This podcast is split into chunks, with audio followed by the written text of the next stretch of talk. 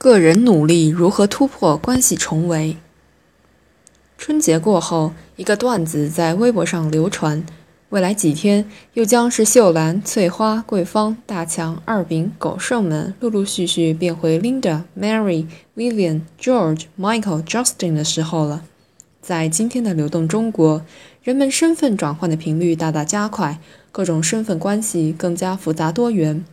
流动性变化的背后是两种不同的环境和文化，前者是土生土长的故乡，一个有千丝万缕联系的熟人社会。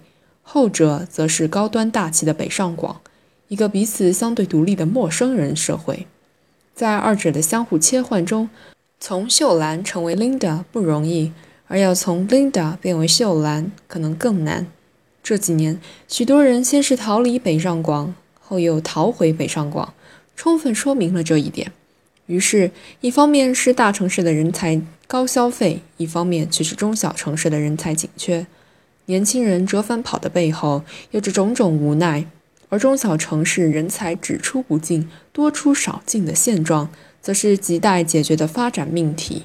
尤其是当国家新型城镇化战略明确以中小城市为重点，中小城市既蕴藏着巨大发展潜力，也成为最需要人才的地方。在此背景下，中国如何形成正常合理的人才流动？中小城市如何吸引高素质人才回流？这直接关系到中国城市化的内涵和素质。大城市有机会，中小城市要拼爹。一位北漂情绪化的感慨，折射出一种客观现实：大城市的艰辛，小城市永远不懂；而小城市的关系，大城市也很难解开。相对于北上广等一线城市，二三线城市的人情关系更浓。开车的人都知道，同样是酒驾，在北京很少有人敢以身试法，在中小城市则可能心存侥幸，因为总能找到关系。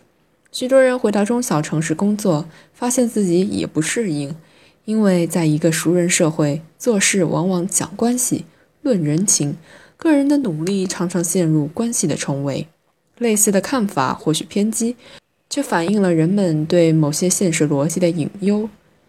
法学家梅因有句脍炙人口的名言：“进步社会的运动是一个从身份到契约的过程。”北上广处于中国现代化最前沿，经济发达，国际化程度高，基本上是陌生人社会，人情关系的重要性相对降低，个人能力的重要程度提升了。没有关系的年轻人也可以找到晋升之阶。相形之下，现代化水平不高、市场化程度较低的中小城市。资源更多集中在政府手中，关系也因此变得更加重要。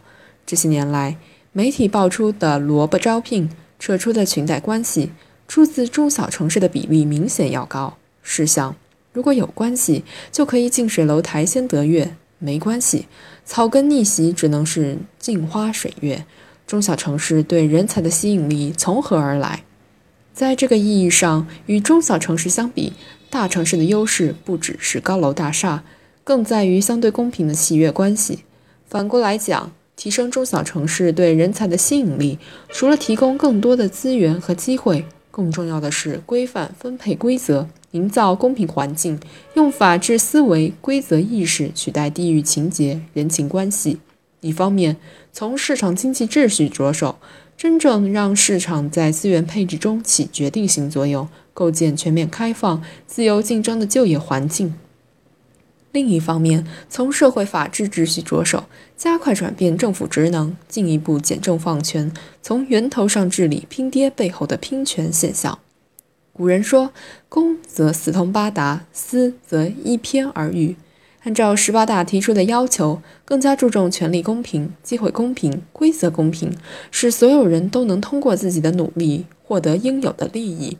我们的社会才会有活力，中小城市也会有吸引力。是身份和关系决定命运，还是努力和奋斗创造未来？